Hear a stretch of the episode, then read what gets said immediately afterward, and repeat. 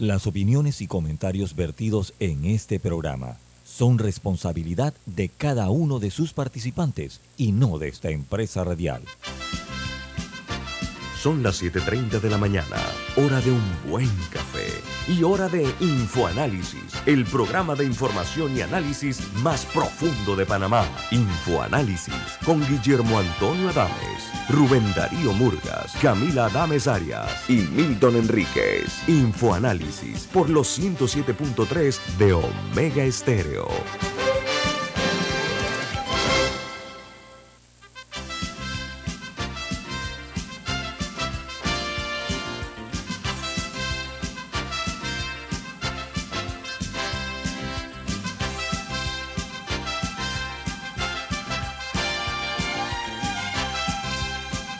Hola, buen día, bienvenidos.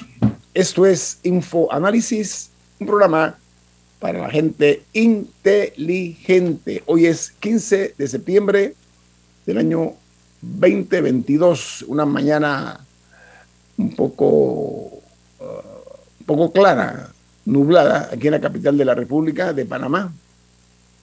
Y le saludamos desde esa nación el equipo de Infoanálisis. Milton Cohen Enríquez. Camila Dames. Y Guillermo Antonio Dames. Recuerden, este programa se ve en vivo, en directo por Zoom. Además lo pueden eh, sintonizar en la app de Omega Stereo. Omega Stereo eh, está disponible tanto para los teléfonos móviles de la tecnología Play Store como App Store. También lo pueden ver en vivo, en directo, en Facebook Live y eh, los programas nuestros quedan en video grabados, todos están en la plataforma de YouTube. ¿Quién presenta Infoanálisis, Milton? Café Lavazza, un café italiano espectacular. Pide tu Lavazza en restaurantes, cafeterías, centros de entretenimiento y deportivos. Café Lavazza, un café para gente inteligente y con buen gusto, presenta Infoanálisis. Muchas gracias. Bueno, amigos eh, oyentes, eh, recuerden, nosotros eh, nos escuchamos a nivel nacional y también nos ven a nivel mundial, nos escuchan a nivel mundial. queremos en la fecha hacer un cambio de formato. Generalmente iniciamos con las noticias internacionales de las primeras planas los diarios más importantes del mundo. En esta fecha vamos nosotros a hacer una, un cambio en el formato porque tenemos un distinguido invitado esta mañana aquí en Infoanálisis. Eh, recientemente se celebró el 45 aniversario de la firma de los tratados Torrijos-Carter, eso fue en el año 1977. Eh, esa firma de los tratados marcó un parteaguas, eh, marcó un antes y un después para la República de Panamá. Eh, es interesante ver que la misma es la culminación de una lucha generacional eh, que ha logrado pues que Panamá eh, sufra los cambios que hoy día estamos viendo en el sentido de un país con una condición de desarrollo interesante, ha cambiado totalmente la fisionomía del país. vamos a, hoy tenemos, y esperamos nada más que se conecte con el video, a un distinguido eh, invitado aquí en, en Infoanálisis. Eh, nada más esperamos que ponga la camarita del video para que ustedes vean de quién se trata. Eh, porque además nosotros hemos logrado fortalecer la conciencia cívica con la incorporación pues, de estos territorios que estaban en manos de los Estados Unidos de América con sus bases militares y sus civiles, hablando de lo que se denominó en su momento la zona del canal, un área que estaba en los alrededores, de, en, las, en las orillas del canal de Panamá. Es un placer para nosotros presentarles al expresidente de la República, eh, exministro de Educación, hombre que ha manejado eh, la carrera diplomática con mucho éxito, embajador en, Europa, en varios países importantes, y actual ministro del canal. Estoy hablando del doctor Aristides Rollo. Buen día, doctor Rollo, ¿cómo está? Muy buenos días, doñito Dames, ¿cómo está usted? Muy bien, le presento a Camila y, a Milton, Milton Cohen, que me da la impresión que está ahí también. Sí, sí, ahí está, ahí está. Enrique Sasso. Dames. Hola, buen día. Su heredera, su heredera en radio. Oiga, doctora Estía Arroyo. Aunque, eh, si, me, si me permiten, eh, antes de entrar en el, eh, en el tema de, de, los tratados, aprovechando que tenemos aquí al ministro del canal, si nos puede dar un breve comentario, una explicación sobre el incidente que se presentó hace unos días con el desbordamiento de... O sea, que, que, se, que se veía que había un desbordamiento en el área de Gatún. Si ya, si ya han determinado que, que se puede haber dado ahí. Ay, se me ha congelado. En el canal hay una costumbre. ¿Me están oyendo? Sí, muy bien, muy bien, muy bien. Sí. Adelante. Es que se congeló las, el, video eh, eh, con el doctor Royo Milton. ¿Quién, presenta Infoanálisis, Milton? Ya presentamos a Con Café Lavazza. Café. Café para gente. Para gente inteligente. Ya hicimos esa presentación en la mañana de hoy. El doctor Aristides Rollo es una persona que ha dado al país grandes honores. Desde que era estudiante en la Universidad de Salamanca, eh, se destacó como el primer no español que fue aceptado en el colegio Fray Luis de León, ¿verdad? Eh, y además, en Salamanca, que tiene 800 años de historia, los alumnos destacados a lo largo de los siglos se pone lo que se llama un Víctor, que es un hombre con un símbolo de Víctor en alguna de las calles, pintado con sangre de toro. Y Aristides Rollo es una de las pocas personas que dentro de esos 800 años tiene su nombre pintado en sangre de toro en las calles de Salamanca. Además de haber sido un estupendo embajador en, en España y en Francia, de haber sido presidente de la República y ministro de Educación y también negociador de los tratados del Canal de Panamá. Una ahí, quiero entrar, quiero entrar ahí. Después de la respuesta del doctor Rollo a Camila sobre el desborde del... Y ya está de vuelta el doctor Rollo. parece que tenemos algún pequeño problemita con la, con la comunicación, a pesar de que es tan temprano. Quiere decir que el programa suyo o de ustedes es muy solicitado.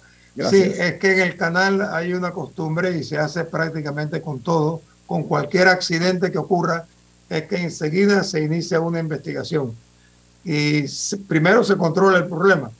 El problema fue controlado en aproximadamente dos horas y media, poquito menos de tres horas.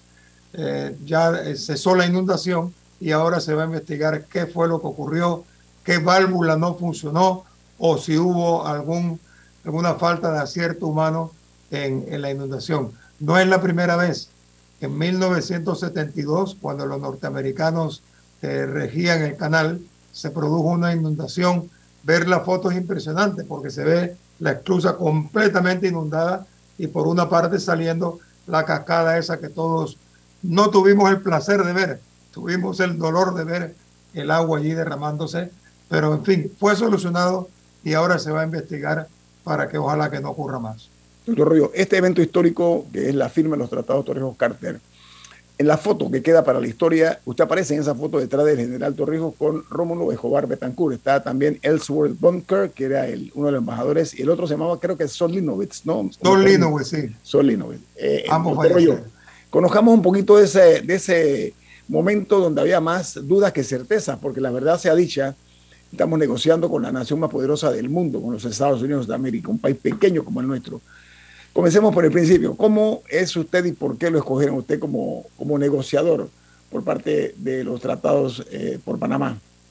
Bueno, eh, la costumbre en Panamá era que el ministro de Relaciones Exteriores era como el hilo conductor en toda negociación. En este caso, Torrijos dijo que este, este asunto era tan delicado, tan complejo, tan, tan multivariado, que no debía reposar solamente en la cabeza y en, el oficio de un ministro y que por eso él creía que tenía que haber un equipo multidisciplinario. Entonces, bueno, Aquilino Boyer presentó la renuncia y, no, no, quedó, no quedó ese control por parte del Ministerio de Relaciones Exteriores, sino que se repartió entre distintas personas. Ese equipo era un equipo de, de diría yo, casi 20 personas y allí participaba gente como Gerardo González, que no era abogado, y Rory González, que tampoco era abogado, había financistas, había economistas y habíamos, eh, estábamos abogados también. Y las consultas las hacíamos con mucha frecuencia. Entonces, eh, bueno, él puso a, a Rómulo Escobar Betancourt como jefe de la negociación, siendo rector de la universidad, y a mí, bueno, como el acompañante de Rómulo, el segundo, el segundo de a en esa, en esa, en esa posición. Eh, yo me sentí muy honrado, y, pero fue en la época ya de Carter. Esto se produjo después que Carter tomó posesión. Y Carter nombró entonces a Sol Linowitz para que acompañara a Ellsworth Bunker y, a y, en Panamá el presidente Lacas y el ministro González Revilla nos nombraron a Rómulo y a mí para que asistiésemos a las negociaciones y pudiésemos incluso firmar los acuerdos. Pudiese el jefe de la negociación yo firmé dos o tres acuerdos anexos, el resto lo firmó Rómulo. Así fue mi participación. El 6 de marzo se inició, que era domingo del año 77, si no me equivoco, en la sede de la Embajada de Panamá en Estados Unidos, con los dos negociadores que usted mencionó y Rómulo y yo.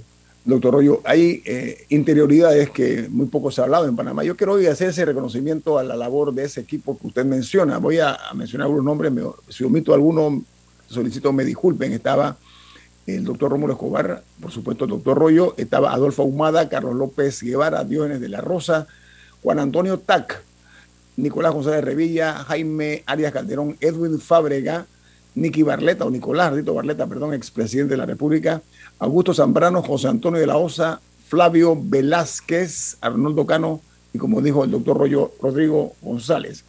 Doctor Rollo, los dos negociadores por los Estados Unidos eran, como dije, el señor eh, eh, Bunker, que era un, tal vez era la voz cantante, tengo entendido, ¿no? Pero él se le reconoce en la historia como uno de los halcones de la guerra de Vietnam. En pocas palabras, un hombre que sabía negociar muy bien. ¿Cuál de los dos era más duro? Yo diría que eran dos personalidades distintas. Nosotros nos dimos cuenta rápidamente, porque además él mismo nos lo contó, que el que tenía prisa era Sol Linowitz Mm. Quiero decirle a, usted que, a ustedes que antes de Vietnam ya Bunker tenía experiencia, porque Bunker negoció los arreglos de paz entre Estados Unidos y varios países europeos, incluso los derrotados. Estuvo en Roma con el gobierno que surgió después que destituyeron a Mussolini y con el gobierno democrático que surgió después con Alcide de Gasperi. Así que la experiencia venía desde los años 45 y luego en los años 70 con Vietnam. El Linowitz era abogado y, y tenía mucha prisa porque él no quería aceptar el cargo y le dijo al presidente Carter que no aceptaba acompañar a Bunker porque él tenía que reintegrarse a su bufete el 15 de agosto del 77. Del 77. Y, y el presidente le dijo, acépteme el cargo porque antes de esa fecha tendremos acuerdo entre los panameños y Estados Unidos. Carter estaba realmente determinado yo lo he dicho ya, estoy ahora repitiendo, que yo lo encontré a él como ese sentido luterano, calvinista, eh, de, los protestantes, que cuando se, se, aferran a un ideal o a una esperanza, a una idea, van hacia adelante, no importa los obstáculos que, que vayan surgiendo. Eh, Carter tuvo dos obstáculos enormes. Uno, en el propio Senado, que como todos sabemos, se votó, siempre se dice que ganamos por un voto, no, ganamos por dos. Por dos porque otro senador de repente se incorporó y dijo, mira, me da vergüenza que Estados Unidos apruebe un tratado por un voto, voy a poner el mío, así que fueron dos votos. El caso es que no solamente con el Senado, sino que tenía problemas con el país, con Estados Unidos, porque no era una causa simpática para los norteamericanos saber que entregarían el canal de Panamá. Era la joya de la corona, a propósito, ¿no? Así eh, es. y, hubo, y hubo consecuencias electorales para quienes apoyaron los tratados. Así es. no solo para el presidente Carter, en, lo cual intervino no solo el caso de Panamá, sino el caso de Irán, con aquella fallida, fallida, fallido intento de, de rescatar a los rehenes que les habían tomado. Y el caso del canal de Panamá influyó no solo a nivel del Ejecutivo, sino que creo que 16 senadores no se pudieron reelegir por el tema de haber aprobado el canal de el, el tratado. Sí, es correcto. Ahí era como una manera de... 16 de 33 que iban a, elección. O sea, en Estados Unidos se renueva el Senado un tercio cada dos años. Cuando tú tienes que 16 de los que lo intentaron no se reeligieron, es que más de la mitad de los que iban, a, o, alrededor de la mitad de los que iban a, elección, eh, no pudieron reelegirse. Así es, eso es significativo. Y hay un hecho que a mí me sorprendió mucho y fue que el presidente Carter, yo no sabía que eso existía en Estados Unidos, pero el presidente Carter que se reunió con los negociadores en dos ocasiones, en una ocasión con Rómulo y conmigo y en la otra asistieron también, además de nosotros, asistieron Nander Pitti y Jorge Yueca también. Y lo que no sabíamos, él nos lo contó, que él al hablar con los senadores, los senadores le pedían cosas, bien sea una escuela, bien sea la apertura de una carretera. Así que, al igual que en mi país, en que los diputados piden cosas al Ejecutivo, también en Estados Unidos se, se daba. Entonces, Esto es así, presidente, desde la época de Lincoln, cuando se abole la esclavitud, algunos de los votantes obtuvieron nombramientos en el Ejecutivo y otras cosas, eso también está en la historia. Muy bien, vamos al corte comercial. Esto es Info Análisis hoy con el doctor Aristides Orroyo, expresidente de la República, actual ministro del canal. Viene más. Omega Stereo tiene una nueva app. Descárgala en Play Store y App Store totalmente gratis. Escucha Omega Stereo las 24 horas donde estés con nuestra aplicación totalmente nueva. Hay quienes se levantan antes que el gallo cante, quienes desde la oscuridad encuentran una luz de esperanza, quienes ven la oportunidad de crecer uniendo pueblos y son los mismos quienes ven progreso en el cambio a nuestros clientes por inspirarnos a avanzar, a progresar por casi 100 años. Les damos gracias, visionarios. y ASA.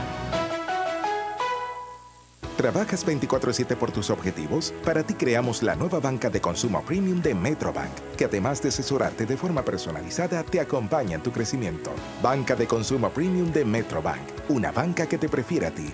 Nueva sucursal calle 50 y calle 75 Este. Contáctanos al 204-9094. La gente inteligente escucha InfoAnálisis. Los anunciantes inteligentes se anuncian en InfoAnálisis. Usted es inteligente. Llame al 269-2488 y todos lo sabrán. Infoanálisis, de lunes a viernes de 7 y 30, 8 y 30 de la mañana, en donde se anuncian los que saben.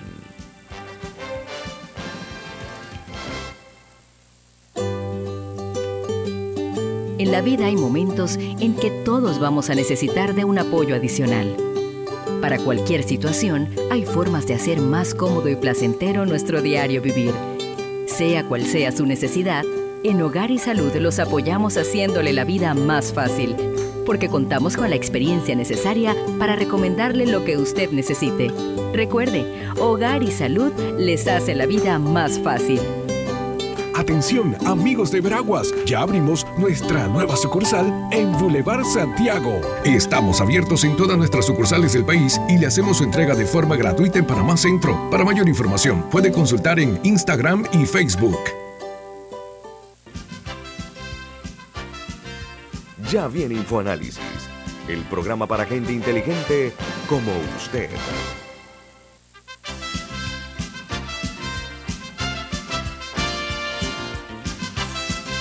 Vayamos al aire. Bueno amigos, eh, estamos eh, de vuelta aquí. Milton tiene un mensaje importante. Milton, ¿de qué se trata? Así es, en Banco Aliado te acompañan en tu crecimiento financiero. Ahorra con tu cuenta Más Plus, mejorando el rendimiento de tus depósitos. Banco Aliado, tu aliado en todo momento. Visita la página web de Banco Aliado en www.bancoaliado.com y también puedes seguir a Banco Aliado en las redes sociales como arroba Banco Aliado. Banco Aliado, tu aliado en todo momento. Yo quería aprovechar la presencia del doctor Rollo, negociador, presidente, para una pregunta y una anécdota. La pregunta quién era el gran estratega de Panamá para los tratados, si fue Tax, si fue González Revilla, si fue Yueca, quién era el gran estratega. si fue Rómulo. Y dos, ¿qué pasó el día que ustedes le contaron al general Torrijos que en la negociación leyeron parte del poema al Cerro Ancón y obtuvieron eh, avances en el tema del ferrocarril y los puertos? Así que, ¿quién fue el gran estratega y qué hizo Torrijos cuando le contaron esa situación? Bueno, yo tengo que decir aquí eh, lo, que, lo que fue. El gran estratega de los tratados fue Omar Torrijos Herrera. Él estaba, yo, yo lo he definido como el negociador detrás de los negociadores, porque no hubo día, créanme que no hubo día en que se negociase nada, que no hablásemos con Torrijos y él entonces daba su aprobación o añadía cosas, eh, sobre todo y sobre todo el gran estratega, porque negociar no es solamente sentarse en la mesa para decir, denme esto, quiero aquello, me han rechazado tal cosa. Negociar para nosotros los tratados fue la intensa actividad internacional que hizo Torrijos, lo cual fue un gesto valiente de atrevimiento y de valentía de Torrijos, porque en un inicio los norteamericanos solo querían la relación bilateral. Este es un asunto que tenemos que arreglar entre ustedes y nosotros. Cuidado con salirse de este cauce. Y fue lo primero que Torrijos hizo.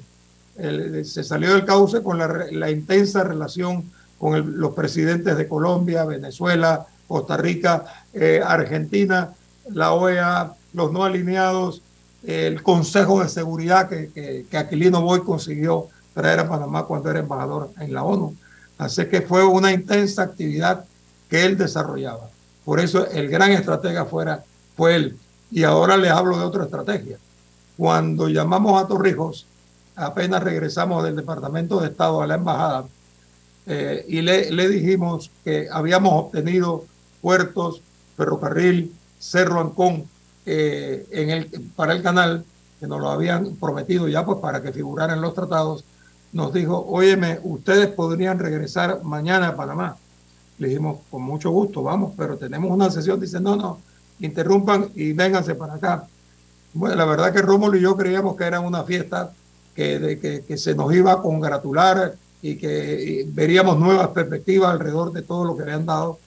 Y cuando entramos en la casa que ocupaba el general en calle 50, eh, nos dijo, vamos acá a la habitación. Y fuimos a la habitación de él. Él se sentó en la cama y nosotros en un par de sillas y nos dijo, Rollo y Rómulo, cuando ustedes me llamaron ayer, ustedes habían quedado contentos con lo que los norteamericanos le dieron, ¿no? En una sola tarde. Digo, sí, sí, sí, general, la verdad que estábamos muy contentos. Y me dice, y nos dice, ustedes no se dan cuenta que si ustedes le muestran a los norteamericanos que están felices con algo que les dan, no les dan nada más. Así que siempre hay que mostrar una cara de jugador de póker, un poco de indiferencia cuando ellos les ofrezcan cosas. No muestren cara de alegría. Y ahora, quédese en Panamá, quédese en Panamá. Digo, general, tenemos una reunión el jueves. Dice, quédese en Panamá porque ellos los van a llamar. Ellos son los que tienen prisa ahora. En efecto, al día siguiente, que no fuimos a Washington, llamó Sol Linovich preguntando que qué había pasado, que, que, tenían ellos la cita programada y que no habíamos aparecido. Doctor, el estratega Omar Torrijos, o sea, él le, por la llamada telefónica se imaginó la cara que ustedes habían puesto cuando les dieron esas concesiones y dijo, eh, nos van a dar eh, eh, bagatelas si seguimos poniendo cara de alegría. Ese fue el mensaje, ¿no? Sí, y les cuento otra estrategia que tiene que ver algo con ustedes, Milton. Omar decidió que era conveniente ir a Israel, pero él sabía que el tema de Israel podía ser espinoso con otros sectores anti-israelitas. Y entonces nos mandó a Rómulo y a mí a hablar con Fidel. Y fuimos a hablar con Fidel Castro, diciéndole que el general Torrijos quería visitar Israel para ganarse el apoyo de Israel, con todo el apoyo que Israel tiene en muchos sectores de la vida norteamericana. Y él dijo, me parece muy bien que, muy bien que, que, Torrijos vaya a Israel. Pero ¿sabe una cosa? Dígale al general que le diga a los israelitas que procuren la solución, que hablen de su capacidad, de, su voluntad negociadora, el tema de, los, de Palestina, etcétera, etcétera, pero que vaya. Es que con esa consulta a Fidel, Fidel aquietaba a, una serie de países que hubiesen visto muy mal que Panamá hubiese ido a pedir el apoyo a Israel. Bueno, ese era Omar Torrijos. Sí, doctor Rollo, eh, hablando de ese tema, eh, otra de las figuras controversiales en su momento muy importante era Joseph Broz Tito. ¿Cómo se da ese contacto de Tito, si usted sabe, eh, con Torrijos? Bueno, Torrijos ya tenía un embajador que hablaba la lengua yugoslava, bueno, yugoslava no, la, lengua que ellos hablan es eslava, que, que, era Bradford, Virgilio Bradford, que había estudiado y había trabajado en Yugoslavia, en Belgrado, durante años. Y entonces eh, Tito se enteró del tema de los no alineados y decidió entablar una comunicación con Tito y lo invitó a venir a Panamá. Pero antes de invitarlo hubo mucha correspondencia, muchas, muchos mensajes y Tito aconsejó a Torrijos de que se introdujera Panamá en los países no alineados. Y le dijo, usted tiene ahí un eco que van a producir casi 80 países y son países que no están alineados. Hago un pequeño paréntesis para decir que a Tito le costó mucho la lucha contra la Unión Soviética, porque recuerden que la Unión Soviética apenas termina la Segunda Guerra Mundial, en el 45, prácticamente se apoderó de una buena cantidad de países del este europeo, entre los cuales luchó Tito para evitar que eso le ocurriera a Yugoslavia que como ustedes saben es un mosaico de pueblos y que se preveía que el día de su muerte se iban a separar y cada uno iba a ser independiente. Lo que no imaginábamos es ah. que se iba a producir una guerra. Eso no lo imaginábamos. Ah. El caso es que Tito convenció a Torrijos y entramos en el movimiento de países no alineados. Doctor Rollo, en estas visitas que hacía el general Torrijos, se reunió con Fidel, varias veces se reunió con líderes de los no alineados como el dirigente de Argelia que había ganado una guerra y que había expulsado a los franceses. Y es llamativo en las anécdotas que yo recibo que todos estos dirigentes le aconsejaban a Torrijos prudencia, no enfrentarse de manera violenta con Estados Unidos, etcétera. ¿Qué nos puede decir de esos consejos de los dirigentes más radicales del mundo en su momento que le decían a Torrijos, actúa con cuidado? Bueno, doctor Rollo, doctor tengo un corte comercial ineludible, ¿no? Eh, eh, al regreso nos cuenta esa anécdota aquí en Infoanálisis. Estamos hoy desclasificando las interioridades de los tratados Torrijos-Carter que culminaron con la tan anhelada eh, expectativa que había en el país de que fuésemos una nación absolutamente soberana y que fuésemos un solo territorio como en efecto hoy somos. Con mucho gusto. Con el doctor Aristide Rollo. Viene más aquí en Info Análisis. Este es un programa para la gente inteligente.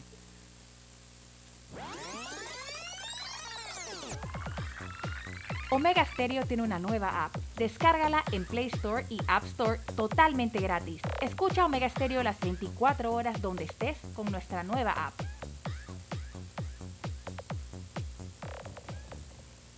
Dale mayor interés a tus ahorros con la cuenta de ahorros Rendimax de Banco Delta. Gana hasta 3% de interés anual y administra tus cuentas desde nuestra banca móvil y banca en línea. Ábrela ya en cualquiera de nuestras sucursales. Banco Delta, creciendo contigo. La gente inteligente escucha InfoAnálisis. Los anunciantes inteligentes se anuncian en InfoAnálisis. Usted es inteligente. Llame al 269-2488 y todos lo sabrán. Infoanálisis, de lunes a viernes de 7 y 30, 8 y 30 de la mañana, en donde se anuncian los que saben. Grupo Clásico, 30 años brindando las últimas tendencias de la moda con Hugo Boss, Clásico Womo, Suit Supply y Clásico Off, el grupo de tiendas de ropa masculina más elegante del país. Hugo Boss, marca número uno en el mundo de la moda masculina. Clásico Womo, una selección de la moda europea más exclusiva en un solo lugar. Suit Supply, la tienda que está rompiendo el estereotipo de la ropa masculina. Clásico Off, los mejores precios en tus marcas favoritas. Visítanos en los mejores centros comerciales del país Grupo Clásico, 30 años liderando la moda masculina en Panamá.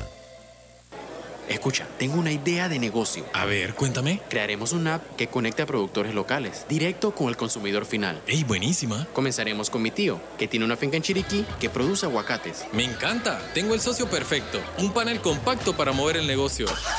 ¡Vamos! Hoy llegó tu momento de emprender con el nuevo Light Ace, tu socio para avanzar. Visítanos en tu sucursal más cercana, Ricardo Pérez. Ya viene InfoAnálisis, el programa para gente inteligente como usted. Bueno, el doctor Aristide Rollo, expresidente de la República, ocupó cargos de ministro de Educación. Hoy es el, en la actualidad es el ministro del canal y ha sido embajador en España, en Francia, un hombre con una trayectoria realmente que mejor la dejo ahí porque si no nos vamos a tomar mucho tiempo reconociéndole los créditos y méritos. Doctor Rollo, estamos hablando de anécdotas del canal, de las negociaciones de los tratados. Ahora, los... A ver, los Yo le había hecho una pregunta, Nito, que... Ah, ah, perdón, sí. Es la que voy a contestar, sí. Sí, eh, eh, recordando que el gran estratega era Omar Torrijos y que nos decía Juan Antonio Taca hace varios años en un almuerzo, dos cosas, que Torrijos dijo, no vamos a negociar artículos, vamos a negociar principios. Después los abogados escribirán los artículos. Y lo segundo que dijo es, esto no puede ser un tema bilateral Panamá-Estados Unidos porque tenemos la de perder, vamos a internacionalizar la causa del canal. Otra gran movida estratégica de Torrijos. Eh, la pregunta era que he recibido información que cuando iban a reunirse con estos dirigentes mundiales del anticolonialismo, de eh, los no alineados, etcétera, en privado, las recomendaciones que le hacían a Torrijos eran de moderación, no de, radicalización. Y era llamativo esa historia, quisiera que el doctor Rollo nos la pueda validar. Yo simplemente me voy a limitar a traducir esos mensajes en los cuales le pedían a Torrijos calma, que, que, tuviese cuidado en la relación bilateral con Estados Unidos. ¿Sabe cómo lo, lo tradujo Torrijos? Se puede jugar la, con la cadena, no se puede jugar con el mono. Entonces la pregunta que uno se, se hace, ¿con qué jugó Noriega y cuáles fueron las consecuencias? Entonces Torrijos fue muy hábil en mantener la lucha, en mantener los principios y aún así no nos resultó a los panameños ni le resultó a Torrijos todo lo que él hubiese querido e incluso lo que no hubiese querido. Porque lo dijo, yo no soy un enamorado de los tratados y cuando se consagró el derecho y el deber de Estados Unidos de proteger el canal en caso de, de, un ataque inminente o de amenazas graves e inminentes, que a, que a López Portillo no le gustó. Y cuando vino aquí a Panamá lo dijo, que él esa parte no le gustaba ese derecho de Estados Unidos. Omar Torrijos eh, aceptó, primero, porque dentro de todos los bienes que recibíamos, con qué podía haber defendido Panamá el canal en caso de, una, de un grave o inminente ataque. Panamá, un país que por constitución... Se congeló la imagen nuevamente. La señal nuevamente se ha congelado. Ah, hay deficiencia en el, en el Internet. Eh, esperamos que el doctor Aristide Rollo se vuelva a incorporar eh, a Infoanálisis porque realmente eh, el ejemplo que pone el, el doctor Rollo, doctor Rollo, vuelta, continúe, por favor. Ah, no, no. todavía Ah, no. No se ha restablecido todavía. A mí lo que me, lo que me parece interesante- sí. Doctor Rollo, adelante, doctor Rollo. Sí, es que no sé ahora qué pa- hasta, hasta qué parte llegué, porque... que Panamá no tenía la anécdota capacidad de para López defender. Portillo y que decía Sí, que no le gustaba el derecho de No le gustó a López Portillo. Claro, porque no le gustó a López Portillo, a pesar de lo cual aceptó venir a- a la- al, primero de octubre del 79 a la entrada en vigencia y yo le di a él el honor de que pronunciara sus palabras. Y él en sus palabras señaló que eh, esa parte no le gustaba, pero bueno, que aceptaba por supuesto la ventaja que Panamá había obtenido. Así es que esa es la historia. Doctor Rollo, ustedes siendo negociadores, ¿cómo recibieron la cláusula de Conchini, el concepto de bajo el paraguas del Pentágono? Que mucha gente se pregunta o no lo entiende. Tenga la amabilidad de explicarlo.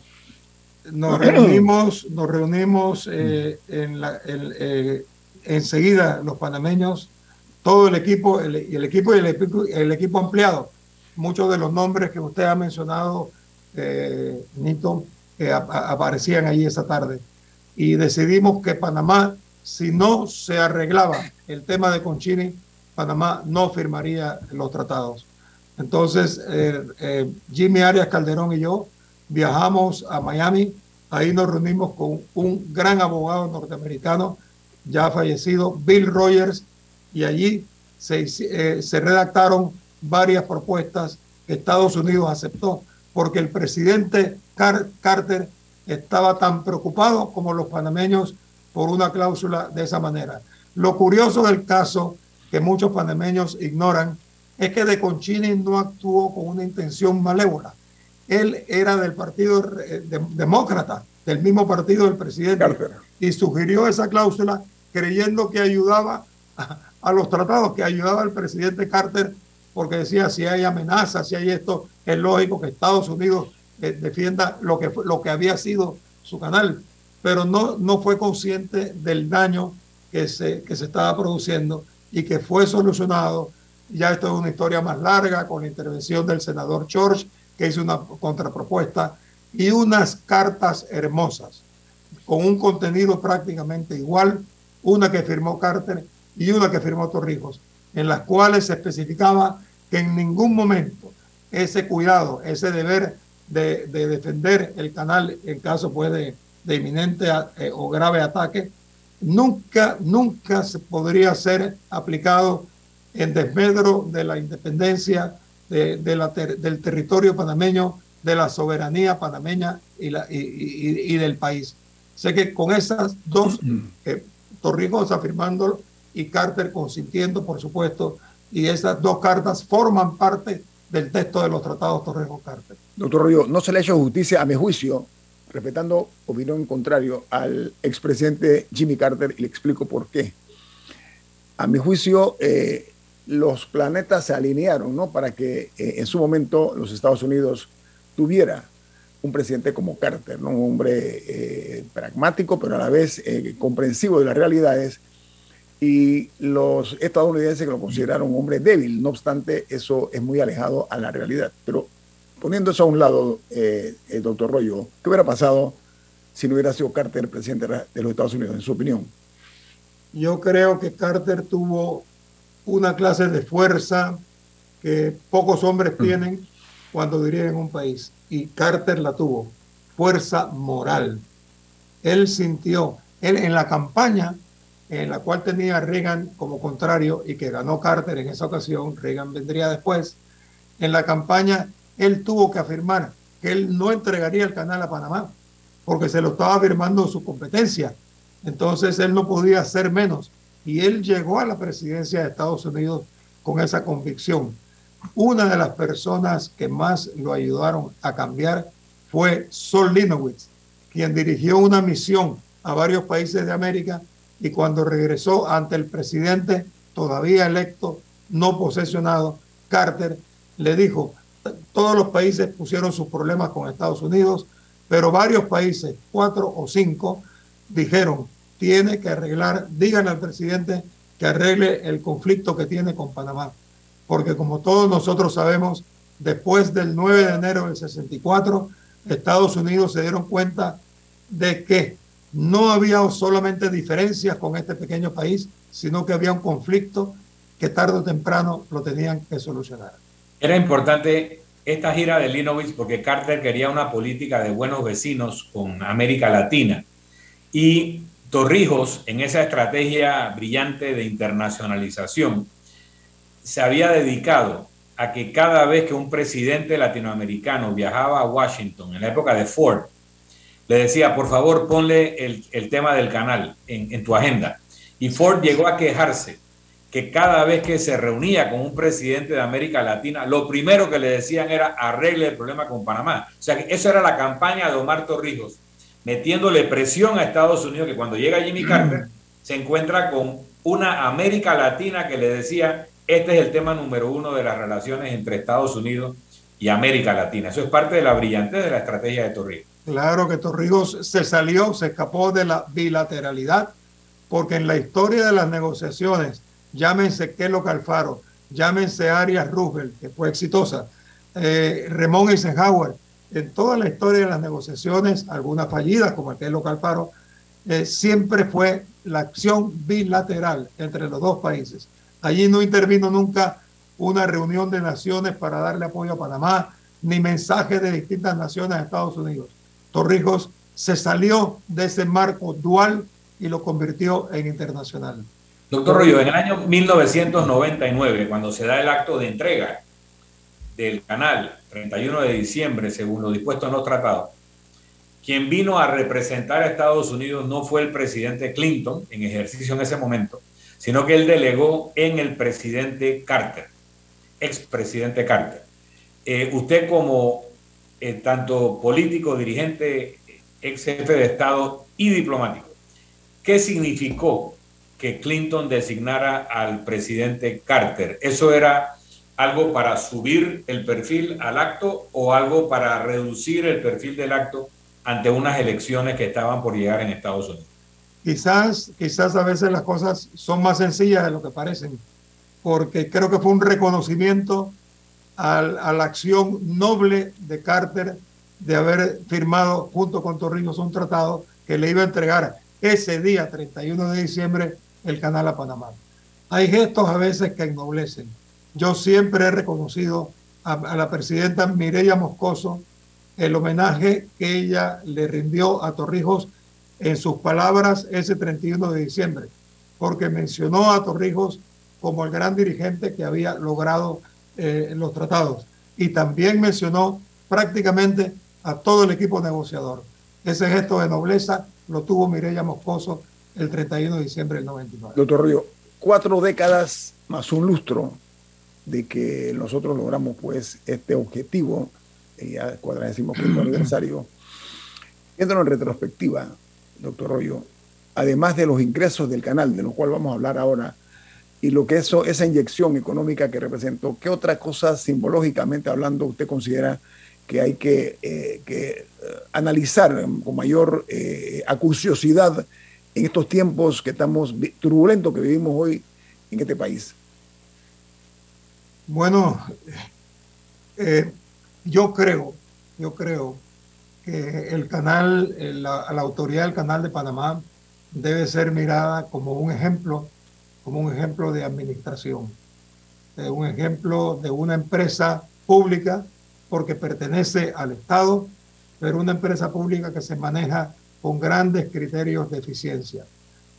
Eh, el ingreso en, un puesto en el canal siempre responde no a, temas políticos, no a cambios de gobierno, sino a la capacidad que demuestran las personas para su ingreso en el canal. Eh, no hay recomendación política. Si a mí alguien me pide una recomendación, yo tengo que contestar y contesto que esa persona tiene que someter su nombre, tiene que presentarse en la oficina de empleo y allí si, si, si lo llaman o no lo llaman, será según se ha advertido si tiene o no tiene las capacidades. Y hay todo un proceso de selección que no responde ni a intereses familiares ni a intereses políticos. Pero aparte de eso, hay una junta directiva, una junta directiva que examina a conciencia las acciones que el administrador presenta para su discusión y para su aprobación. Hay todo un sistema en el cual se actúa de conformidad con el conocimiento y la capacidad de las personas. Y felizmente no depende de lo que sucede en este país cada cinco años. Muy bien, doctor Rollo. Eh, le vamos a quitar unos minutos más. ¿Puede, puede, puede darnos unos minutos más eh, después del corte comercial? Con mucho gusto. Gracias. El doctor Río precisamente es el que preside la Junta Directiva del canal. Así que eh, es una responsabilidad mayúscula, por usar un término modesto, ¿no? Así que estamos hablando con quien corresponde sobre el tema del canal y sobre todo porque fue negociador de los exitosos tratados Torrijos Carter. Viene más aquí en Info Análisis, un programa para la gente inteligente. Omega Stereo tiene una nueva app. Descárgala en Play Store y App Store totalmente gratis. Escucha Omega Stereo las 24 horas donde estés con nuestra aplicación totalmente nueva. Mereces un banco que construya una relación de confianza contigo. Para ti llegó la banca de consumo premium de Metrobank, creada especialmente para asesorarte y brindarte experiencias exclusivas. Banca de consumo premium de Metrobank, una banca que te prefiere a ti. Nueva sucursal calle 50 y calle 75 Este. Contáctanos al 204-9094. La gente inteligente escucha InfoAnálisis. Los anunciantes inteligentes se anuncian en InfoAnálisis. Usted es inteligente. Llame al 269-2488 y todos lo sabrán. Infoanálisis, de lunes a viernes de 7 y 30, 8 y 30 de la mañana, en donde se anuncian los que saben. ¿Les suena esto? Ofertas, pedidos, facturas, órdenes de compra, entrega, contratos, recibos, etc. Los documentos importantes están ahí, en algún lugar. Ojalá supiera dónde y cómo encontrarlos cuando realmente los necesita, sin perder tiempo. Ha llegado la hora de la gestión documental electrónica. Los documentos se escanean y guardan digitalmente de forma automática y centralizada. Llámenos al 209-4997 para un demo sin compromiso. Solutexa, expertos en digitalización y gestión documental. Ya viene InfoAnálisis, el programa para gente inteligente como usted.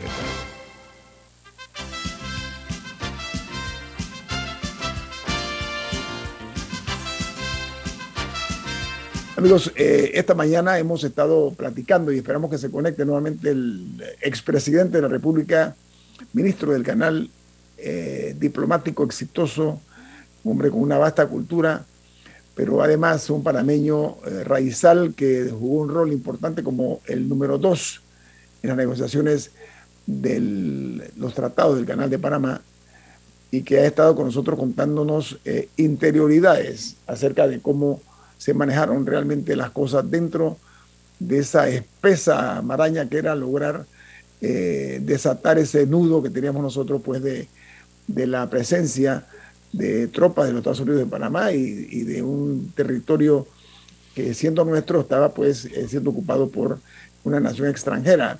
Y la grandeza del presidente Carter de los Estados Unidos en ceder ante un país pequeño como el nuestro y devolvernos eh, esas eh, valiosas tierras, pero sobre todo lo que significa para nosotros hoy y que hay generaciones que desconocen realmente cómo eran las cosas en aquellos tiempos en, lo que se denominó la zona del Canal de Panamá, que muchos llamaban un enclave colonial. Pero el Panamá de hoy es un Panamá total y absolutamente distinto gracias precisamente al logro que se dio con los tratados Torrijos-Carter. Ese tipo de reconocimiento es justo y por eso consideramos nosotros oportuno invitar a un hombre de la talla, porque hay que hablarlo así, del doctor Aristides Rollo. Eh, estamos esperando que la tecnología sea benigna. Hay una anécdota interesante mientras se conecta el doctor Rollo, y eso se puede buscar el video. Cuando se va a firmar, eh, se van a firmar los tratados en la sede de la Organización de Estados Americanos en Washington. Eh, el presidente Carter a nombre de Estados Unidos, el general Torrijos a nombre de Panamá como jefe de gobierno, em, usan la palabra, por supuesto. Cuando el general Torrijos empieza su discurso, cita una frase y dice, estos tratados son muy perjudiciales a los intereses de Panamá.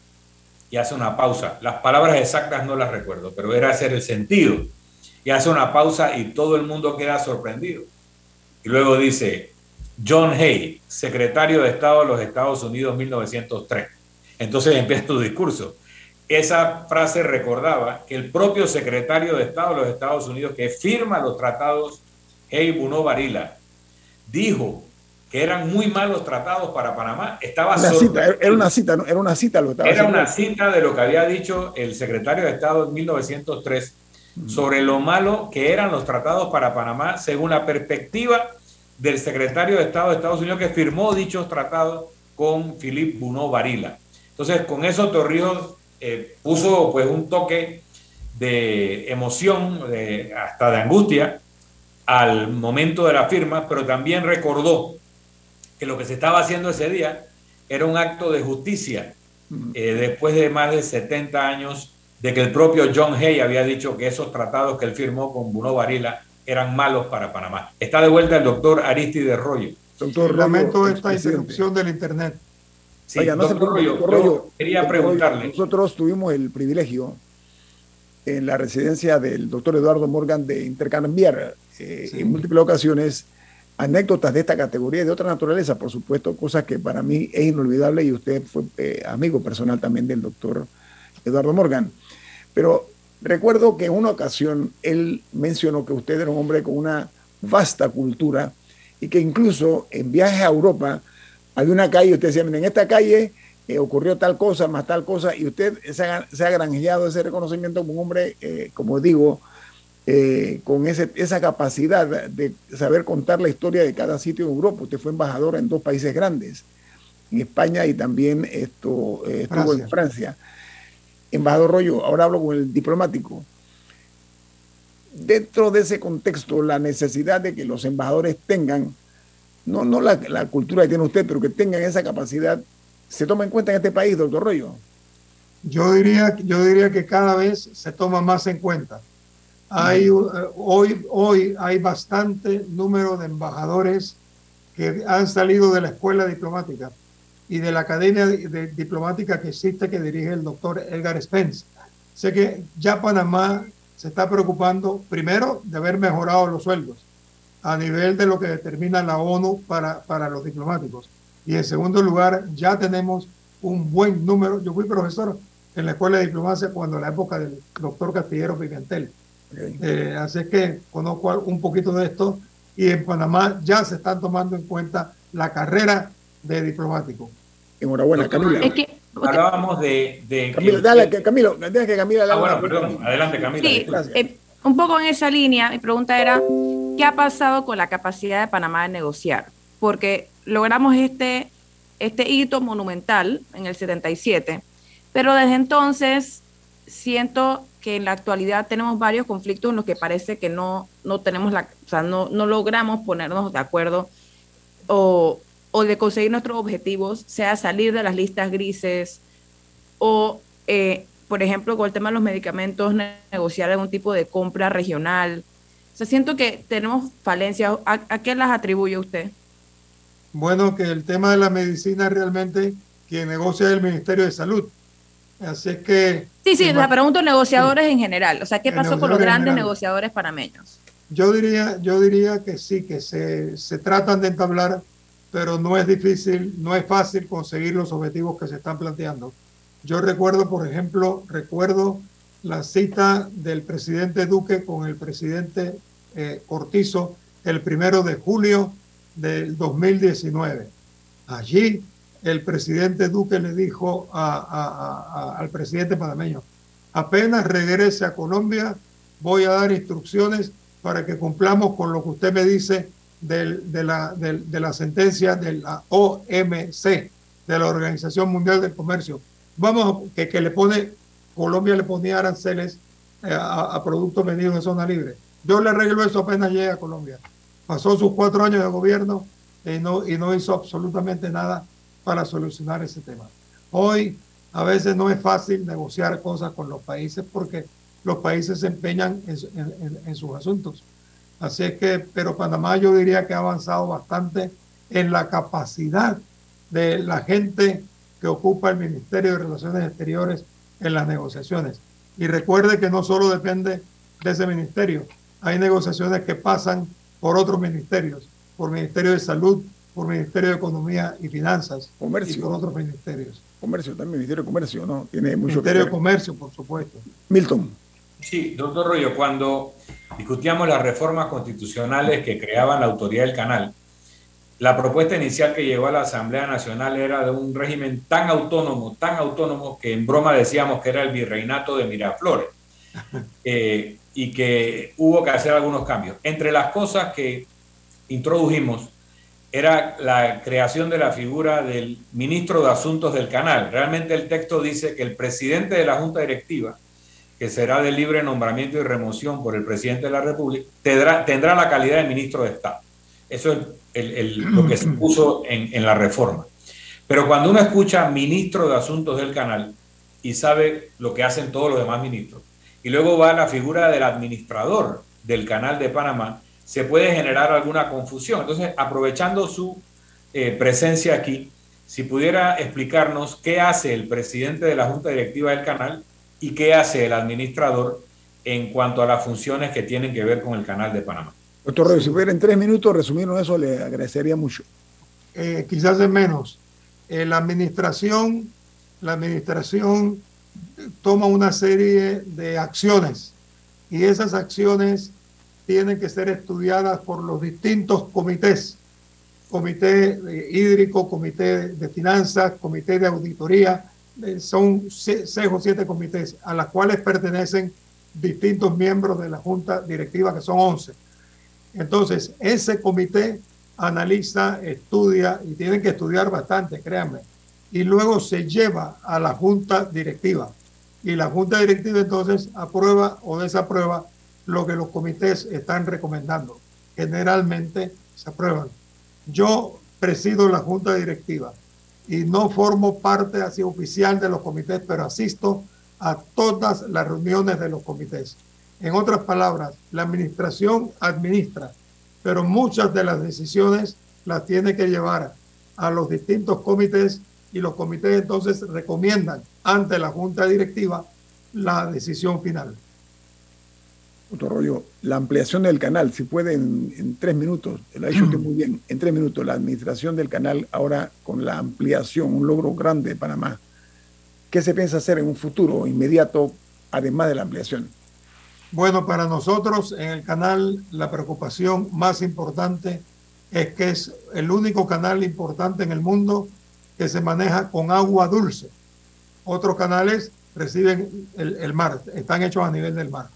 Entonces, nuestra preocupación ante una población que es, nutrida de agua por el canal, La Chorrera, Panamá, Chilibre, creo que llegamos a Tapacora. Entonces, dos millones y medio de panameños están consumiendo el agua del canal y es el pueblo de América Latina que más agua consume, muy por encima de la que consume un chileno o la que consume un ecuatoriano. La preocupación entonces se centra en hacer una licitación que vendrá. Por ahora se están haciendo los estudios para encontrar nuevas, de cómo encontrar nuevas fuentes de agua.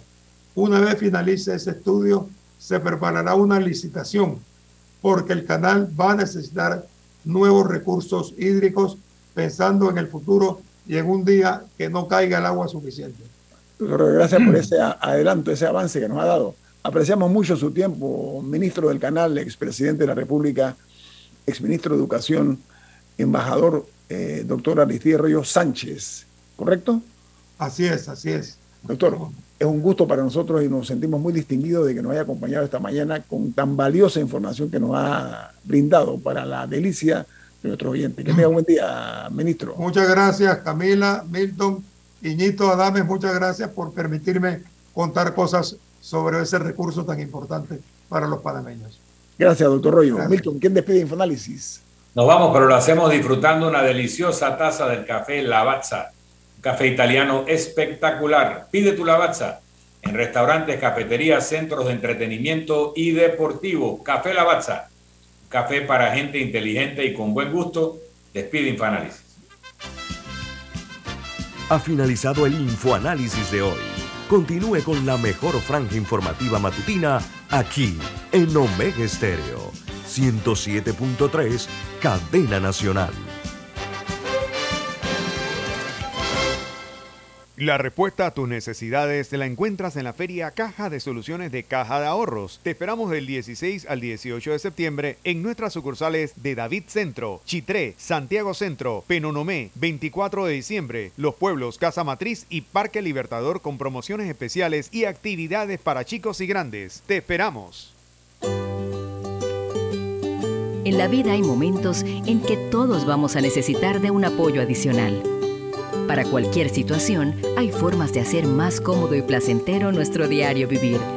Sea cual sea su necesidad, en Hogar y Salud los apoyamos haciéndole la vida más fácil porque contamos con la experiencia necesaria para recomendarle lo que usted necesite. Recuerde, Hogar y Salud les hace la vida más fácil. Atención, amigos de Veraguas, ya abrimos nuestra nueva sucursal en Boulevard Santiago.